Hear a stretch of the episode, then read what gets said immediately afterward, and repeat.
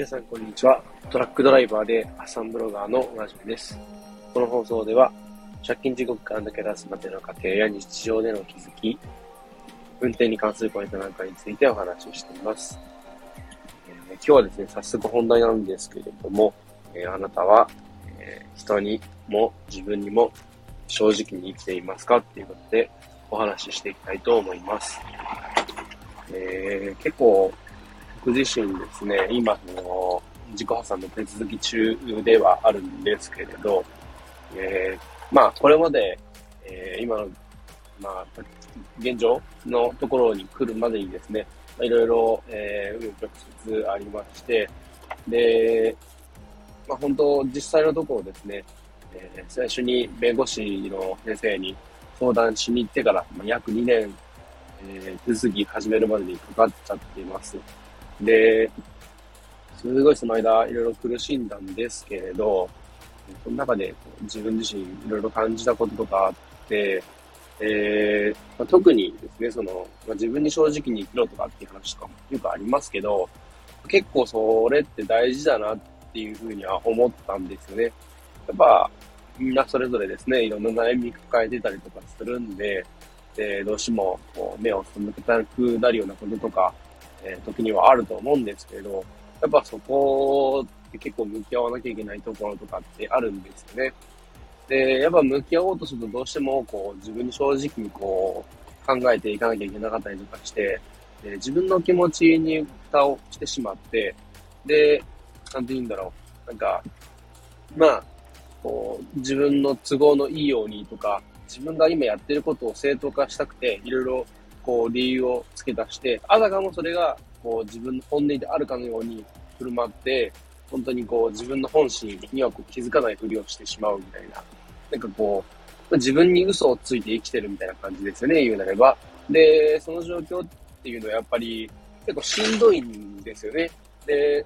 それやってるとやっぱそのうち、こう、当然自分にも嘘ついて生きてるわけなんで、やっぱ人にも嘘をついて生きてしまうというか、まあ、ついついみたいなことはあると思うんですけれど、で、僕の場合、その他人っていうか、まあ、その自分以外の人で例えるなら、やっぱその妻とかですね。で、まあ、特にこう、今まで、まあ、過去に喧嘩したりとかいろいろなこともありましたけど、やっ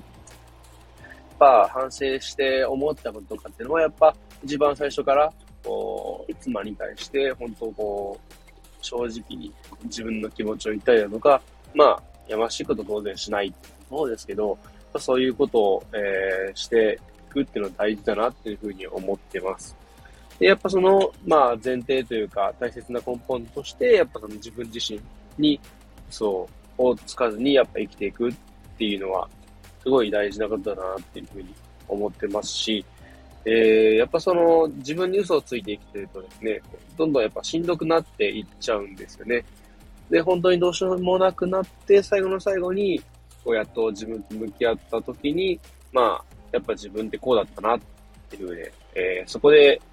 なんかこう自分の本心に気づくというか、まあ、自分の方針をこう再確認して、で、やっぱ自分間違ったなとかって、そういうところで考え直したりとかすると思うんですけれど、まあ、でも、言うなれば一番最初からですね、そもそも本当に自分のこう、気持ちに向き合ってですね、で、自分の気持ちを、本心はこうだから、まあこうしなきゃいけないよなとか、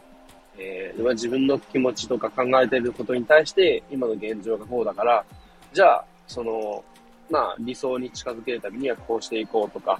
まあ、問題が今こういう風で起きてるから、じゃあこうしたらいいんじゃないかなとかっていうのをですね、組み立てていきやすいと思うんですよね。やっぱそういう風で、えー、なんかこう、自分自身にこう、ま、なんか、嘘をつかずに生きていくって、なんか綺麗事に聞こえるかもしれないんですけど、でも結構それって、すごい大切なことだなって思うんですよね。で、仕事でもそうだし、まあプライベートでもそうだと思うんですけれど、なんかこう、自分に嘘をついて、なんかこう、仕事とか何かしてやってるとですね、いざなんか聞かれた時に胸を張ってそれをこう、公言できるかっていうと、ちょっと難しかったりとかするんじゃないかなと思うんですよね。なんかこう、無意識のうちに心の中で引っかかっちゃうっていうか、で、そういうのがあるとですね、なんか自分やってることを間違ってんのかなっていうふうで、自信も持てなくなっちゃって、で、結局のところ、こう、自己肯定感が下がる原因にもなっちゃったりとかするんですよね。僕自身、本当、今でこそだいぶマシになってきたんですけど、本当適応障害になってた時とかっていうのは、本当自己肯定感も低くて、めちゃくちゃ本当に低くて、で、もう、なんか、本当それこそ、なんだろう、まあ、死にたいっていう気持ちもありましたし、で、まあ、当然その時は、もう自分自身余裕なくて、自分がどういう状況なのかってもよく分かってなかったんですけど、そういうのもあって、まあ、病院に通って、まあ、いろいろ薬を飲んだりっていう状況もありました。で、やっぱそうなってくると本当きついんですよね。で、まともなこう考えもできなくて、大事な選択をしなきゃいけないときに、まあ本当、まあ選択を誤るというか、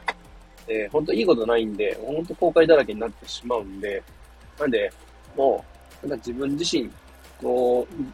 本当に今のやってることとか考えること、てることが、本当にこう自分自身が本心から、心の奥底から望んでいることなのかどうかとか、まあ、なんか、自分自身がこうだって、こう、そもそも考えていたことからずれていってないかとかっていうのを、時々振り返ることって大事だと思うんですね。で、本当、まだ自己肯定感低い人こそ特にやってほしいなとは思うんですけど、そういう風でですね、えー、いろいろ、えー、時々考え直してやってほしいかなっていうふうに思います。えー、なんかこう、いまいち最近の、なんだろう、生活状況とか、えー、なんか仕事状況とかうまくいってないなとか、なんか引っかかるものあるなって感じている人とかですね、えーまあ、特に、えー、仕事に限らずですね、それこそ Web3 とか関わってる人ですね、えー、DAO とかそういうコミュニティとかで、えー、まあ、えー、疲れてしまったりとかっていう人も多いと思うんですけれど、その辺ですね、一度考えて、えー、動いてみた方が、その今後、えー、長く、えー、そういう活動を続けられるんじゃないかなっていうふうに思います。やっぱ心が健康じゃないとですね、えー、当然体もなんかこうついてこないというか、健康を維持できないんじゃないかなっていうのもありますし、そういうのがあってこそ、えー、初めてこう生活がちゃんとできて、で、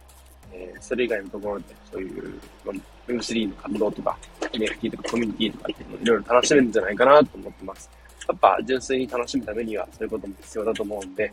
えー、今、えー、最近疲れているなとか、なんか、えー、いろいろ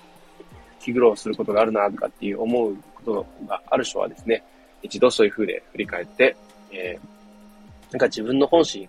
を再確認して、で、その辺も踏まえた上で、やっぱその、周りの人、家族だったりとか、兄弟だったりとか、えー、もしくは、えー、直接ではないにしても、なんかこうネット上とか仕事上でやり取りある人とかですね、そういう人たちに対して、えー、なんかこう、まあ、正直に、えー、なんか、ちゃんと話ができるか、コミュニケーション取れるかっていうところをですね、えー、考えていけたらいいんじゃないかなと思います。えー、今日はですね、えー、自分とか人に対して、えー、正直に生きていますかっていう風で、えー、お話ししてきました。えー、一度、ぜひぜひ振り返ってみてください。最後までお聴きいただきありがとうございました。では皆さん今日もご安全に。バイバイ。